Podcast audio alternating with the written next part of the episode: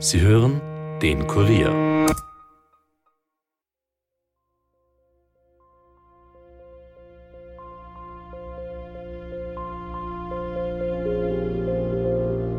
Am nächsten Tag hat sie uns angerufen, dass sie gerade mit dem Auto von Türkei nach Syrien fährt. Da hat sie gesagt, äh, Mama, du kannst dir das gar nicht vorstellen, wie schön es da ist. Da ist so schön wie in Italien. Wir kämpfen jetzt etwas über ein Jahr, dass wir die Maria und die Kinder zurück nach Österreich bekommen. Für sie ist es auf einmal ein Gefühl, aber nur hier, von Freiheit, bis sie die ganzen Konsequenzen, die da mitschwingen, ähm, von ihnen erfahren werden und dann sieht man das äh, teilweise anders. Bei mir auf Instagram hat irgendwer so einen Fake-Account erstellt gehabt und da war eine Story drinnen, die, die war für mich.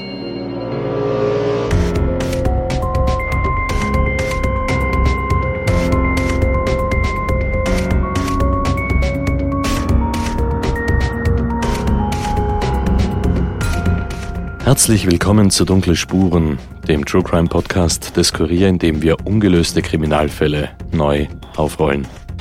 Mein Name ist Stefan Andres und ich begrüße euch heute zum letzten Mal in dieser Staffel und zum zweiten Teil von unserem aktuellen Fall. Da geht es um das Verschwinden der 15-jährigen Sarah. Die Innsbruckerin ist seit dem 16. August 2022 verschollen und unsere Reporterin Michaela Reibenwein hat in der ersten Folge recherchiert, was in den Tagen und Wochen vor dem Verschwinden von Sarah passiert ist.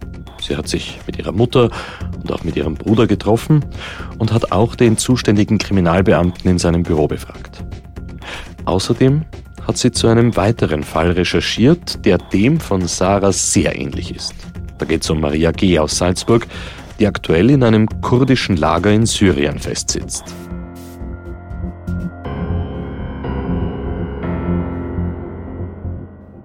Ja, und jetzt begrüße ich meine Kollegin Michaela Reibenwein wieder hier im Podcast-Studio.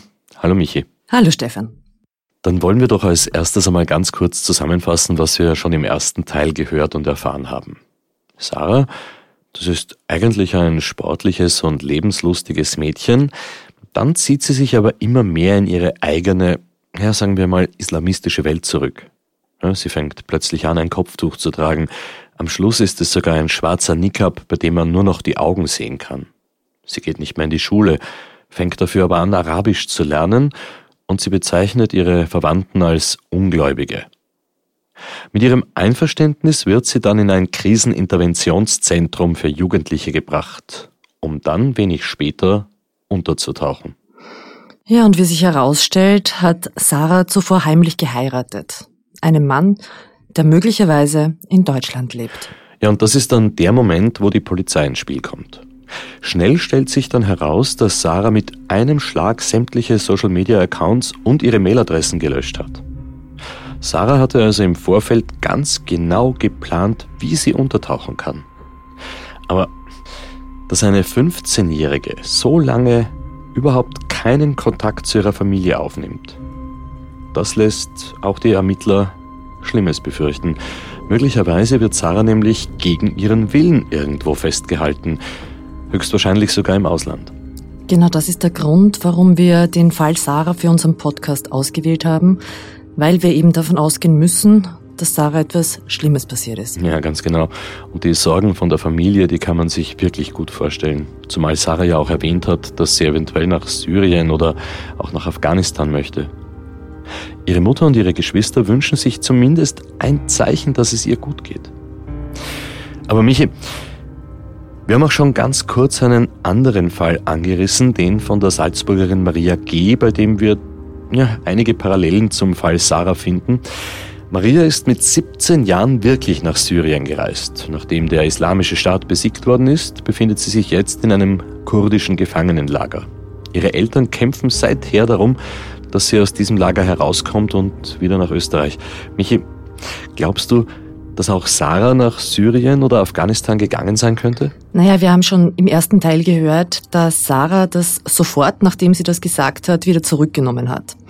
Und es ist tatsächlich sehr unwahrscheinlich, dass sie dorthin ausgereist ist. Äh, das ist erstens kaum möglich aktuell und zweitens gibt es den IS in der Form ja gar nicht mehr. Ein wirkliches Problem war das so ab dem Jahr 2014. Da haben sich tatsächlich sehr viele Personen aus Österreich diesem islamischen Staat angeschlossen, aber das ist eigentlich vorbei. Wahrscheinlicher ist es, dass die Sarah zu ihrem Ehemann nach Deutschland gegangen ist. Dafür spricht einiges, wie auch Ermittler Christoph Kirchmeier meint. Auf der anderen Seite hat sie auch gesagt, dass sie zu ihrem Mann nach Deutschland wolle. Und da äh, sind zwei Städte zumindest gefallen, das heißt München und Köln. Und in einer Aussage hat sie eben gemeint, sie werde dort in Deutschland, bis sie volljährig ist, 18, äh, so mit ihrem Mann leben und dann kann sie das Ganze offiziell machen, denn in Deutschland also ist die Vermummung bzw. Äh, das Tragen eines äh, ICAP oder äh, einer Burka nicht verboten und so könne sie zwischen 15 und 18 so leben und dann äh, könne sie ohnehin machen, was sie wolle. Und was man auch sagen muss, ist also, dass die Sarah gegenüber verschiedenen Personen immer unterschiedliche Angaben auch gemacht hat. Ja, also das war jetzt nicht so äh, stringent, dass man sagen hat, keine, die Sarah sagt da die Wahrheit, oder was ist die Wahrheit, das wissen wir nicht. Also wir haben nur alle äh, Angaben, die die Sarah zu anderen Leuten gemacht hat, zusammengesammelt und ausgewertet. Okay, Deutschland klingt jedenfalls naheliegender als Syrien. Ja, und dafür würde auch sprechen, dass es von Innsbruck nach München nur ein Katzensprung ist. Da fahren mehrmals täglich Busse und Züge. Also ist das sehr leicht machbar. Ja, aber das hat sich die Polizei sicher ganz genau angeschaut, oder? Konkrete Ermittlungsschritte wollte die Polizei nicht kommentieren. Aber ja, also wir können davon ausgehen, dass das überprüft worden ist. Und mit Sicherheit sind auch die Kameras, speziell die auch auf dem Bahnhof, überprüft worden. Aber das dürfte nicht den erhofften Erfolg gebracht haben, sonst gäbe es ja entsprechende Ermittlungsansätze. Aber nachdem es die eben nicht gegeben hat, hat die Polizei dann auch eine Öffentlichkeitsfahndung veranlasst. Oder anders ausgedrückt, die Polizei hat Bilder von Sarah an Medien geschickt mit der Bitte um Hinweise. Ja, und da kam dann tatsächlich ein Hinweis. Wenige Tage vor Sarahs Verschwinden, zu dem Zeitpunkt war sie schon im Kriseninterventionszentrum untergebracht, hat es da eine Zeugenwahrnehmung gegeben. Sie ist einige Tage davor zu Hause gewesen, hat einen großen äh, Koffer geholt, hat Kleidungsstücke äh, mitgenommen und ist mit diesem großen Koffer auf einer Bushaltestelle von einer Bekannten gesehen worden. Die hat sie dann angesprochen, was machst du äh, mit dem? Ja, also sie hat eben äh, jetzt ihre Kleidung äh, mitgenommen, weil sie nicht mehr hier in Innsbruck bleiben wolle. Ist aber mit diesem Koffer äh, der, da hat sie nachher die Spur verloren. Also ob der dann tatsächlich im Kitz war oder nicht, das wissen wir nicht. Ja, also das bestätigt sie nicht. Aber äh, aufgrund äh, dieser Aussage gehen wir davon aus, dass sie auch ein Zugticket gehabt hat und mit diesem Zugticket dann also Innsbruck und Österreich verlassen wollte. Hm. Also gut, diese Spur verdichtet sich jetzt.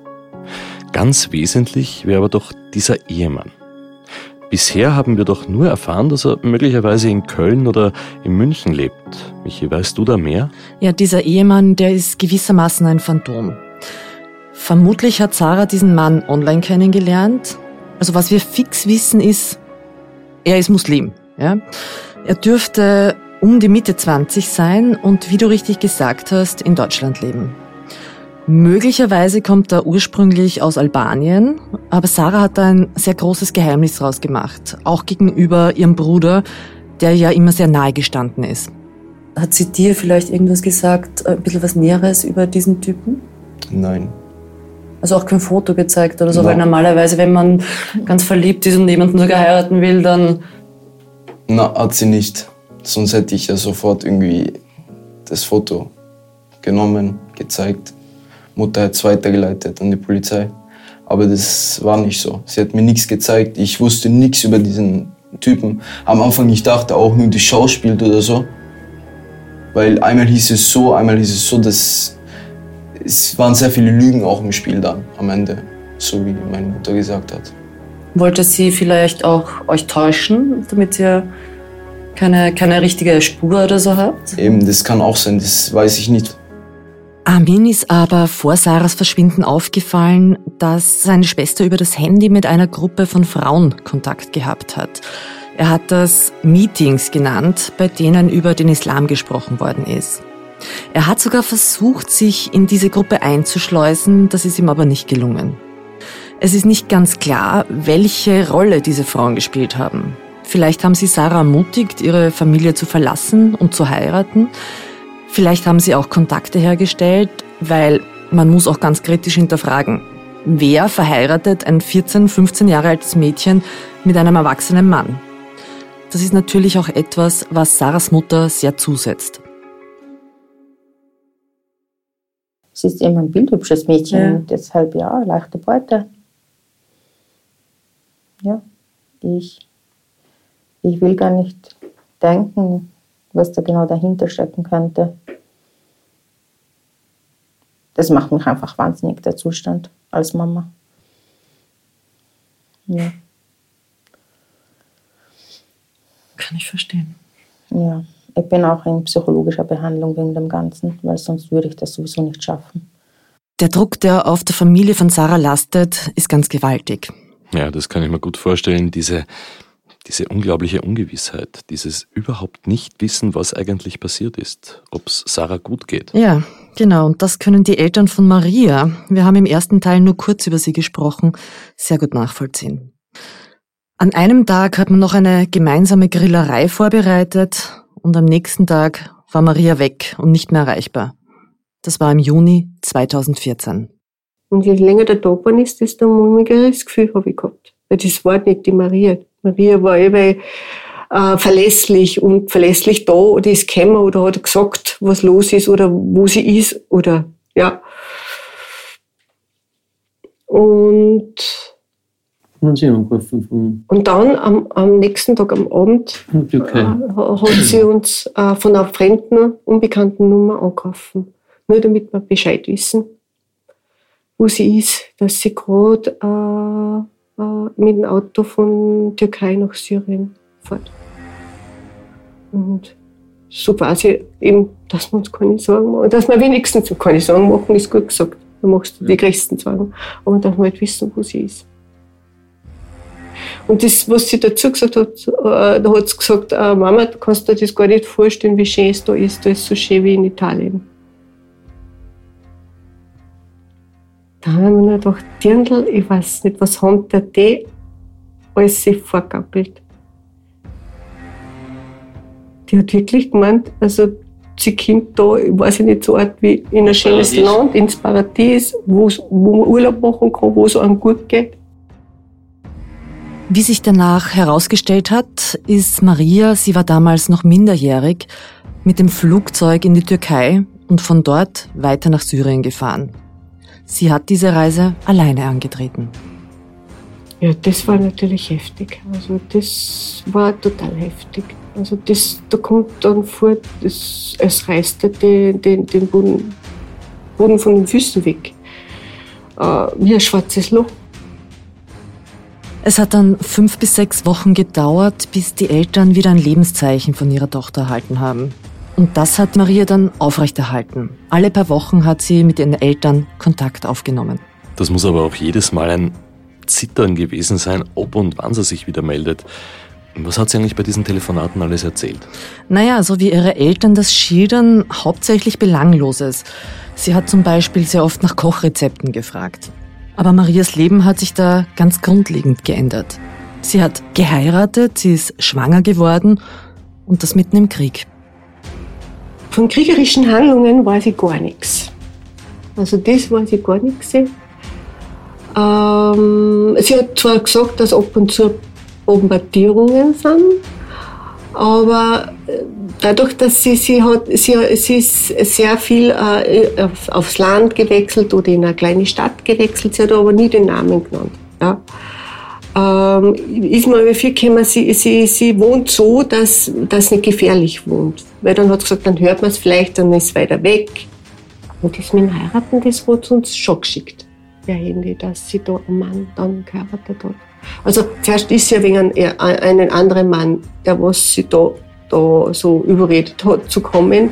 Zuerst war sie ja mit dem beieinander Und der ist, glaube ich, so circa nach zwei Monaten aber gestorben. Und dann hat sie einen anderen Mann kennengelernt. Und den hat sie anscheinend dort, so wie man im Islam heiratet, geheiratet. Das hat sie uns auch gesagt. Dann. Aber recht schnell hat Maria gemerkt, dass sie einen großen Fehler gemacht hat.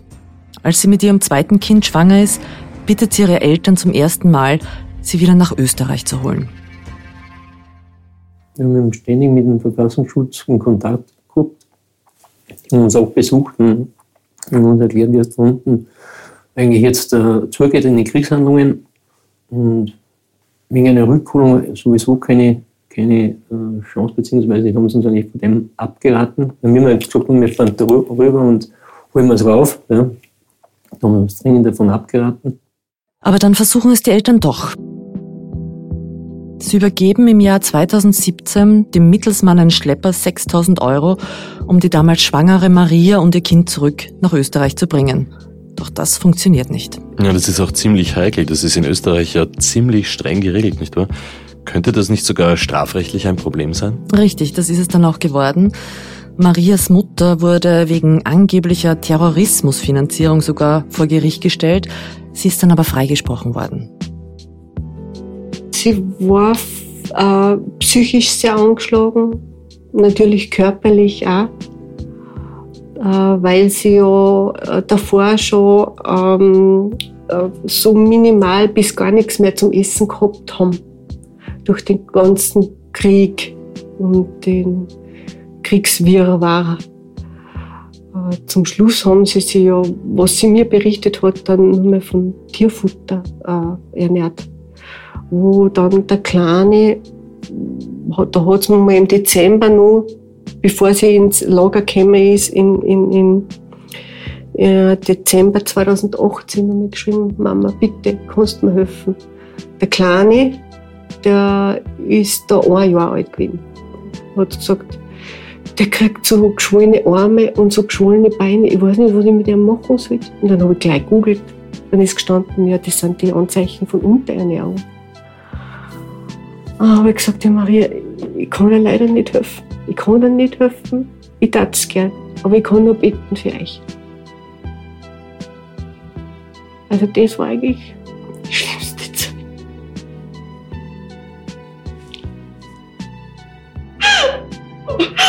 was Leben erlebt habe. Eine von den schlimmsten, von mir.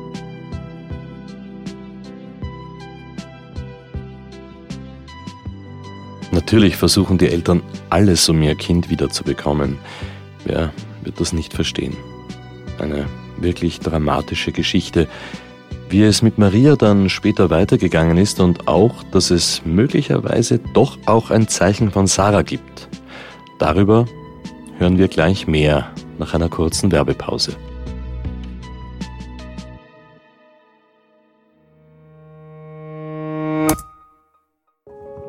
Weißt du, wie es sich anfühlt, eine Depression zu haben? Weißt du, wie es ist, diskriminiert zu werden? Weißt du, was es bedeutet, nach einem schweren Unfall neu anfangen zu müssen? Wir haben Menschen getroffen, die wissen, wie es ist und uns davon berichten. Ich weiß, wie es ist. Der neue Mental Health Podcast des Kurier. Auf kurier.at slash podcasts und überall, wo ihr Podcasts hören könnt.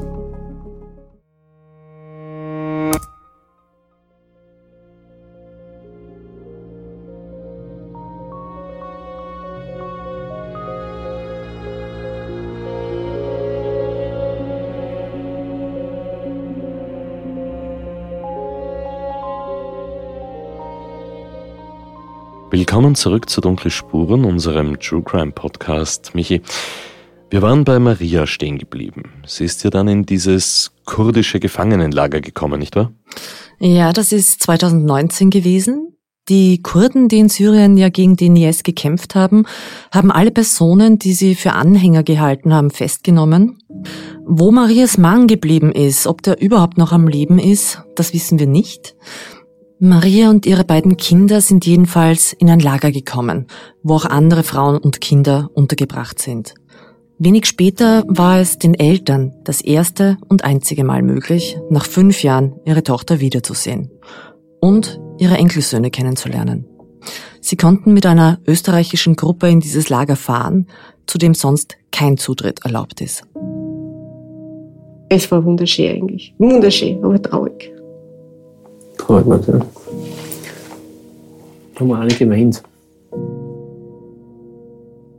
Aber dadurch, dass wir nur eine Stunde Zeit gehabt haben, mit ihr zu reden, und die Kinder waren auch dabei, wollte man, haben wir uns auf das Wichtigste beschränkt. Maria lebt mit ihren Kindern in einem Zelt neben tausenden anderen. Das Lager dort ist hermetisch bewacht. Die Wege sind nicht asphaltiert, die hygienischen Zustände eher schwierig. Schulen für die Kinder gibt's dort auch keine. Zumindest das ältere Kind von Maria wäre in Österreich jetzt schon schulpflichtig. Der Bub ist sieben Jahre alt. Und du musst dir vorstellen, diese Kinder sind in diesem Lager aufgewachsen. Die wissen gar nicht, was Freiheit ist. Wir sind eigentlich, der Kleine ist mit einem Jahr reingekommen und der Größere mit drei Jahren.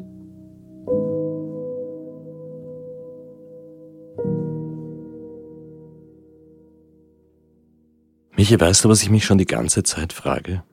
Warum wird Maria mit ihren Kindern nicht einfach von den österreichischen Behörden nach Hause geholt? Das muss doch irgendwie möglich sein. Das ist eine gute Frage. Es handelt sich ja bei allen auch um österreichische Staatsbürger. Und Österreich fahndet ja sogar offiziell nach Maria. Also ihr Foto ist auf der Homepage des Bundeskriminalamts zu finden. Ihr wird vorgeworfen, den IS unterstützt zu haben. Also fix ist, sollte die Maria zurückkommen, bekommt sie hier ein Gerichtsverfahren. Das ist allen klar. Aber anscheinend hat man wenig Interesse, Maria und die Kinder herzubringen. Deshalb haben Marias Eltern sich auch rechtliche Unterstützung geholt.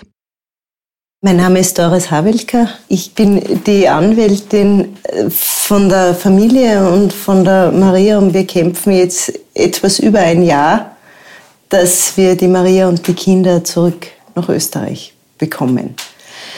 Der Kampf gestaltet sich schwierig. So kann man das, glaube ich, zusammenfassen. Wir haben argumentiert, dass die Kinder ein Recht haben, als österreichische Staatsbürger, was bitte Österreich seit Dezember, glaube ich, 2019 weiß, weil sie als erster haben sie sich daran gestoßen, dass man ja nicht wisse, ob die Kinder Österreicher sind. Dann haben sie das festgestellt. Fakt ist, dass es ein Hinauszögern ist und dass man gegen Windmühlen kämpft. Zwar eine formale Begründung, die beschränkt sich allerdings auf den Gesetzeswortlaut des Konsulargesetzes in der Regel, als Antwort bekommt und sagt, nein, es geht nicht. Alles sei nur im rechtlich und faktisch möglichen Bereich möglich und es ist halt faktisch einfach nicht möglich. Was ein Humbug ist. Österreich weiß, wie Rückholungen funktionieren.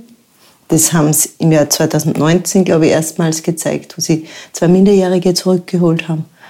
Und zuletzt im Juni 2022, wo sie wiederum zwei Minderjährige zurückgeholt haben. Also das stimmt. Es sind bereits Kinder aus diesen Lagern nach Österreich gebracht worden. Einmal waren es zwei kleine Buben, deren Eltern gestorben sind. Beim zweiten Mal hat die Mutter zugestimmt, dass sie von den Kindern getrennt wird und die nach Österreich geholt werden. Ich beschäftige mich ja auch schon einige Zeit mit diesem Fall. Und es hat schon den Anschein, dass man die Kinder von der Maria sehr wohl auch holen würde. Maria aber nicht. Dabei ist sie die einzige Bezugsperson, die sie je gehabt haben. Aber natürlich will Maria und auch ihre Familie verhindern, dass sie getrennt werden. Die Zeit tickt. Die Kinder werden von Tag zu Tag älter. Es wird für sie immer schwieriger werden, eine Integration in Österreich. Von der Schulbildung her ist es natürlich fatal. Der Ältere ist schon schulpflichtig. In Wahrheit stellt man sich einfach menschlich die Frage, auf was wartet man? Weil vor allem die zwei Burschen als österreichische Staatsbürger immer nach Österreich einreisen können, das ist ein Grundrecht, das was ihnen keiner nehmen können wird. Ob sie das jetzt tun oder irgendwann einmal später. Dieser Gedanke hat natürlich etwas. Irgendwann werden diese Burschen wahrscheinlich nach Österreich zurückkommen. Jetzt, in diesem Alter, kann man vielleicht noch das eine oder andere reparieren. Man kann sie auf jeden Fall betreuen. Die haben dort sicher Dinge erlebt und gesehen, die kein Kind durchmachen sollte. Wenn man sie jetzt aber dort lässt und dann kommen sie als Erwachsene plötzlich zurück nach Österreich, in ein Land, von dem sie nur mitbekommen haben, dass sie hier eigentlich nicht gewollt werden, das kann dann schon ziemlich problematisch werden, wenn es das nicht jetzt schon ist. Ja, so sehe ich das auch. Natürlich ist es in der ersten Emotion nachvollziehbar, wenn die Leute sagen, naja, die ist ja freiwillig dorthin gegangen, die soll dort bleiben, wo sie ist. Ja? Aber wenn man ein bisschen weiter denkt, da könnten sich noch größere Probleme auftun. Ich habe mich zu dieser ganzen Thematik auch mit jemandem getroffen, der da sehr tief in dieser Materie drin ist der täglich mit radikalisierten Menschen zu tun hat. Und wir haben ihn in seinem Büro in Wien besucht. Mein Name ist Mussal Hassan Diau, bin vom Verein DERAT, Prävention und Demokratie und wir arbeiten unter anderem für das Justizministerium, Generaldirektion äh, im Rahmen der Extremismusprävention und Deradikalisierungsarbeit. In Österreich können wir sagen, alles was äh, den Rahmen Justiz betrifft, aber auch äh, das Internet betrifft, dass es eine radikalisierte Szene gibt und das schon seit langer Zeit, die mit dem IS erstmals eigentlich so richtig erstarkt ist, was eben sehr viele junge Leute angezogen hat im Teenageralter, was vorher so nicht gegeben war was sich auch nach äh, dem Ende des Islamischen Staates, also nach dem Ende des Gebietes des Islamischen Staates, die Organisation gibt es ja weiter, äh, fortgesetzt hat. Und momentan ist die Situation äh, sehr extrem, da es alleine in Wien an die 50 Gefährder gibt und die relativ jung sind. Was versteht man unter Gefährder? Gefährder sind Personen, die einerseits eine politisch-extremistische Überzeugung haben, eine verfassungsfeindliche Überzeugung haben und auch bereit sind, Straftaten zu setzen. 50 solche Leute allein in Wien? Dass es wirklich gefährlich ist, das hat uns ja der Terroranschlag in Wien am 2. November 2020 gezeigt, nicht wahr? Mhm. Ja, damals sind vier Menschen ums Leben gekommen. Der Täter war übrigens auch Derat bekannt. Derat? Was mhm. machen die eigentlich genau? Ja, das ist eine Organisation, die Personen betreut, die wegen ihrer Radikalität mit dem Gesetz in Konflikt gekommen sind. Manche haben schon eine Haftstrafe abgesessen, andere bekommen die Besucher bei Derat als Auflage vom Gericht, um einer Haftstrafe zu entgehen. Wir haben einige wenige äh, Klienten, die wir als hochproblematisch sehen. Da stehen wir auch im Austausch mit dem Landesamt für Verfassungsschutz in Wien, die zum Beispiel die Maßnahme verweigern. Sie kommen zwar zum Termin, weigern sich aber zum Beispiel über die Ideologie zu reden, weil sie Angst haben, dass sie ihre Überzeugung verlieren, wenn sie mit unseren Kollegen und Kolleginnen sprechen. Sie werden auch gewarnt davor, pass auf, wenn du zu Derat gehst, red nicht über das und so weiter, die wollen dich nur verwirren und so weiter und dann verlierst du deinen Glauben und so weiter. Okay. Wie passiert Radikalisierung? Auf sehr unterschiedliche Art und Weise. Das heißt, jeder hat seine individuelle äh, Biografie, die Voraussetzungen schaffen kann, nicht zwingend muss, dass man anfällig ist für extremistische äh, Ideologie. Man sieht das bei unseren Klienten und Klientinnen, die aus Familien kommen, aus stabilen bürgerlichen Familien, auch autochtone Familien zum Beispiel, wo die Geschwister einen ganz normalen bürgerlichen Lebensweg, Bildungsweg einschlagen und eines der Geschwister aber tickt ganz anders. Wir haben in der Vergangenheit davor eher Personen gehabt, äh, besonders bei den Ausreisenden, die ursprünglich zweite, dritte Generation äh, Kriegsflüchtlinge waren, zum Beispiel besonders aus dem Kaukasusgebiet wo natürlich äh, der Krieg Teil der Biografie der Eltern oder auch der Großeltern ist, auch mit Traumatisierungen, mit Verletzungen, auch mit persönlichen Schicksalen, die verbunden sind. Aber das ist eben ein ganz anderer Fall ähm, als die Personen, mit denen wir heute zu tun haben, die teilweise einfach boshaft, gewaltbereit und regelrecht narrisch sind äh, nach Gewaltdarstellungen, Gewaltszenen, die sie dann über Videos verbreiten und so weiter, sich gegenseitig schicken und sich dabei auch noch äh, überbieten. Es sind zwar großteils Männer, die da hineinfallen, es gibt aber auch Frauen. Und die werden zum Teil auch ganz gezielt angeworben. Junge Frauen haben immer schon eine Rolle gespielt. Man hat junge Männer, die sie auch sozusagen in diese, man kann es wirklich so sagen, Heiratsfalle locken. Ja, also man merkt das einerseits im Online-Gesprächsverkehr, kriegt man das mit. Also wenn man mit äh, verschiedenen Accounts drinnen ist und äh, so mitliest oder auch private Nachrichten bekommt, dann weiß man ganz genau, was da kommuniziert wird intern. Man weiß es, wenn die Klienten sich mit der Zeit öffnen und erzählen über den und über die und was da geschehen ist und wer mit wem und was weiß ich und wer da wen geheiratet hat und wie sie geheiratet haben über WhatsApp und was weiß ich was alles und wer der Wadi war, also der, der sozusagen den, den Vormund für die Frau spielt, weil sie darf ja eigentlich gar nicht heiraten ohne männlichen Vormund. Und manche werden dann eben auch durch dieses Heiratsversprechen und äh, in eine bessere Welt zu kommen äh, oder ein besseres Leben zu führen, ähm, äh, auch weggelockt und heiraten dann. Also jetzt haben wir eine 19-Jährige zum Beispiel gehabt, eine 18-Jährige vor kurzem gehabt, aus zwei verschiedenen Bundesländern.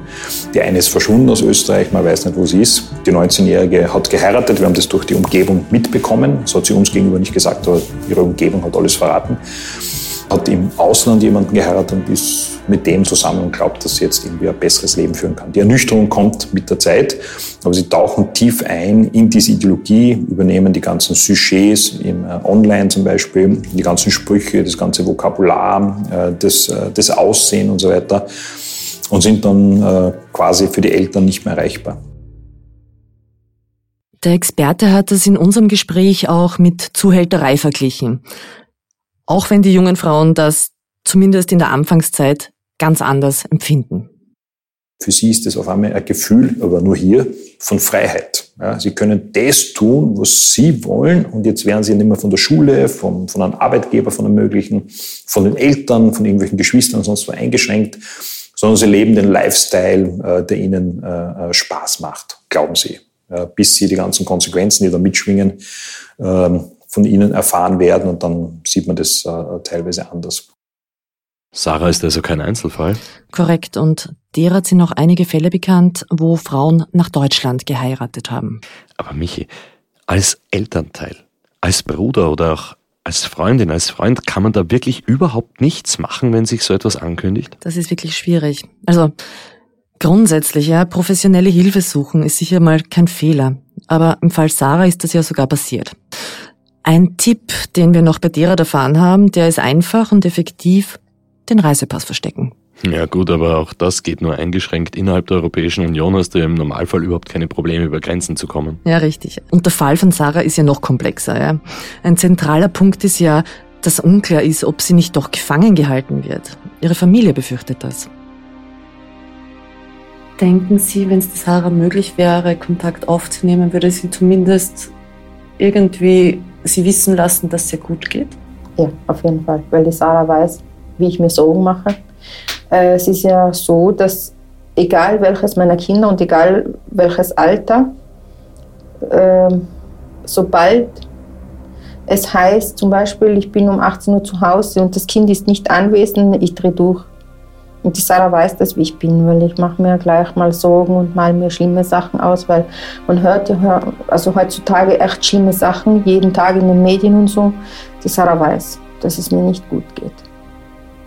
Und die Sarah würde sich niemals freiwillig so viele lange Monate nicht bei mir melden, egal wie sauer sie auf mich war damals. Also ich kann mir das nicht vorstellen, dass das freiwillig ist. Mitten in dem Gespräch mit Sarahs Mama hat plötzlich Amin, Sarahs älterer Bruder, unterbrochen. Das, was ich auch komisch gefunden habe, zum Beispiel bei mir auf Instagram, ähm, hat irgendwer so einen Fake-Account erstellt gehabt. Das einfach so Buchstaben, so hintereinander ganz viele. Und hat mir gefolgt als einzige Person. Null Follower, null. Also eine Person gefolgt mir. Und da war eine Story drinnen, die, die war für mich und da stand eben drinnen so, es tut mir leid, was ich gemacht habe, ich werde bald zurückkommen, so in der Art. Ja, dann habe ich es mir angeschaut, einmal durchgelesen und wo die Person gesehen hat, dass ich mir durchgelesen habe, war der Account weg. Also gelöscht. Oh. Mhm. War das nur eine, eine Schrift oder waren da Bilder dabei? Oder bitte schilder mir kurz, wie hat das ausgeschaut? Das ähm, war einfach nur geschrieben. Und ich konnte nicht mal einen Screenshot machen, weil, ich, weil es so schnell weg war. Wenn der Account gelöscht wird, werde ich sofort rausgeschmissen. Mhm. War das die Sarah? Ich kann gut möglich sein.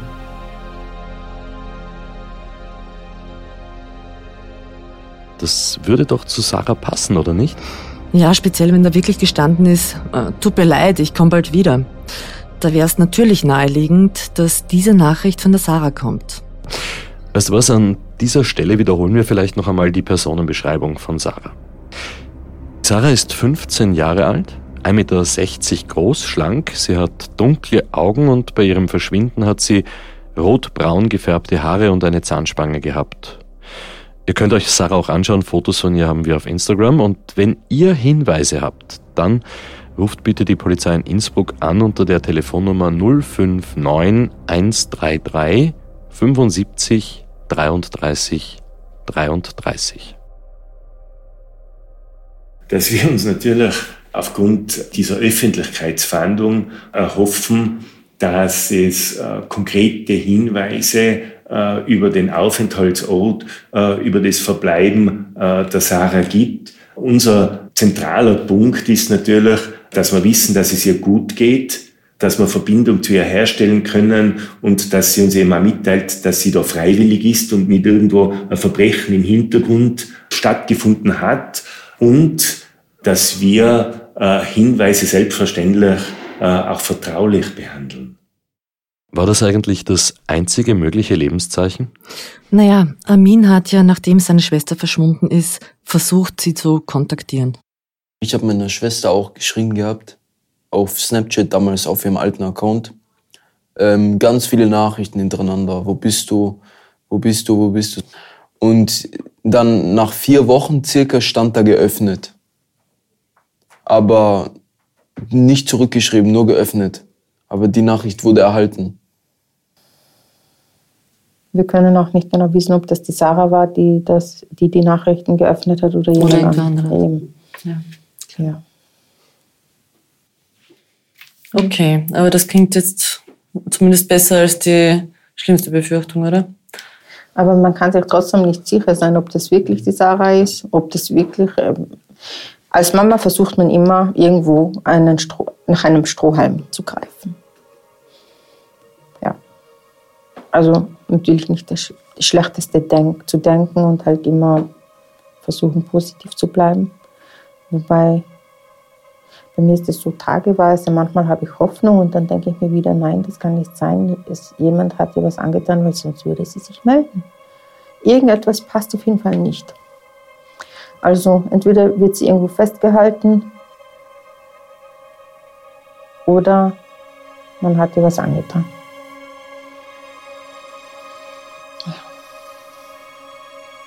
Was wäre, wenn sie morgen vor eurer Tür stehen würde? Und dann natürlich würde ich ausflippen vor Freude, ist so mein Kind. Ja. Ich würde sie auffressen, küssen, umarmen. Ich liebe sie, es ist mein Baby.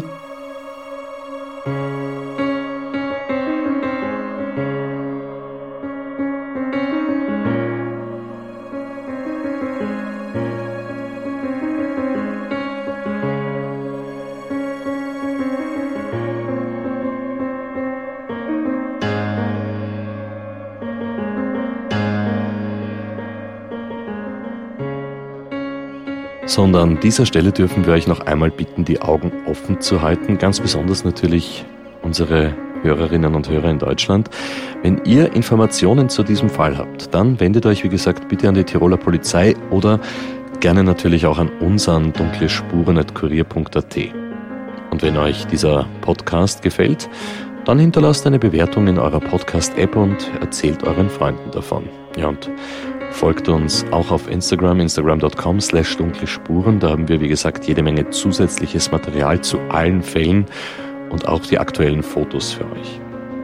Dunkle Spuren ist ein Podcast des Kurier. Moderation Stefan Andres. Reporterinnen sind Michaela Reibenwein, Yvonne Wiedler, Elisabeth Hofer und Valerie Kripp. Schnitt Daniel Jamanek und Dominik Kanzian. Der Titelsong von Tobias Schützenberger. Produziert von Elias Nabmesnik.